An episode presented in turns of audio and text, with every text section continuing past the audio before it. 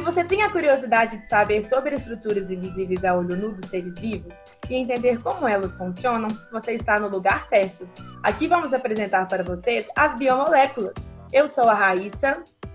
E eu sou a Gabriela. E esse é o episódio Cachorros.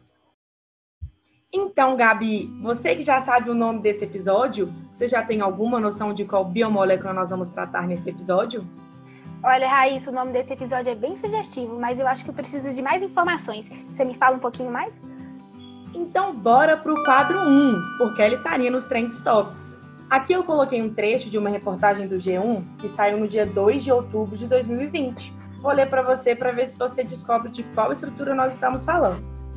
Com amostras de pacientes que já tiveram uma doença, cientistas conseguiram criar um medicamento que impede a ação do vírus nas células. O tratamento ainda está em fase de testes e não teve registro aprovado. E aí, você já tem alguma ideia de qual estrutura estamos tratando? Essa notícia é interessante, hein? Parece que a biomolécula desse episódio tem alguma coisa relacionada a doenças, tá certa? Isso mesmo. Então, olha só essa dica. São nossos cães de guarda molecular esperando e vigiando por vírus, bactérias e outros visitantes estranhos. Examinam cada objeto que tocam. Abriu a sua mente essa dica, não abriu? Com certeza, Raíssa. Adorei a dica, mas eu acho que ainda preciso de mais informações, viu? Então vamos para o quadro 2, sem mimimi, como é a estrutura 3D. Essa estrutura ela é composta de vários braços flexíveis, com locais de ligação na extremidade de cada um. Isso faz todo sentido, né? Uma vez que eles não sabem com antecedência contra quais invasores eles estão lutando.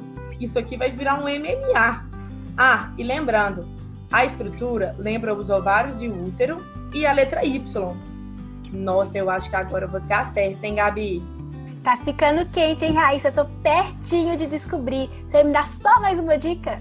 Então vamos de dica da carta. No sangue possa existir em mais de 100 milhões de tipos diferentes. Que loucura! 100 milhões é muita coisa! Olha, tá na ponta da língua. Será que só mais uma diquinha só para ter certeza? Então vamos de quadro 3. Vamos ver se você vai saber me responder essa, hein? Essa estrutura, ela fica em casa, ela espera na porta ou ela chama o Uber? Raíssa, ela chama o Uber. Nossa, então você vai descobrir, hein? Então vamos de quadro 4, hashtag Fica a Dica, só para você ter certeza absoluta. Essa estrutura é composta de nove letras e a quinta letra é a letra C. A biomolécula desse episódio é qual então, Gabi? É o anticorpo! Muito bem, Gabi, você acertou. E vale a pena lembrar que o anticorpo ele está tendo um papel super importante durante a pandemia, né, sobre o Covid-19 que estamos vivendo no dia de hoje. É verdade, Raíssa. O que seria da gente sem eles? Nada, não é mesmo? Até porque eles são nossos cães de guarda. Mas de toda forma, vamos para o próximo episódio, porque tem muita coisa legal para aprender ainda. Vamos, eu tô curiosíssima para saber quais são as próximas estruturas. Então bora lá. Até mais, Gabi. Até mais, Raíssa.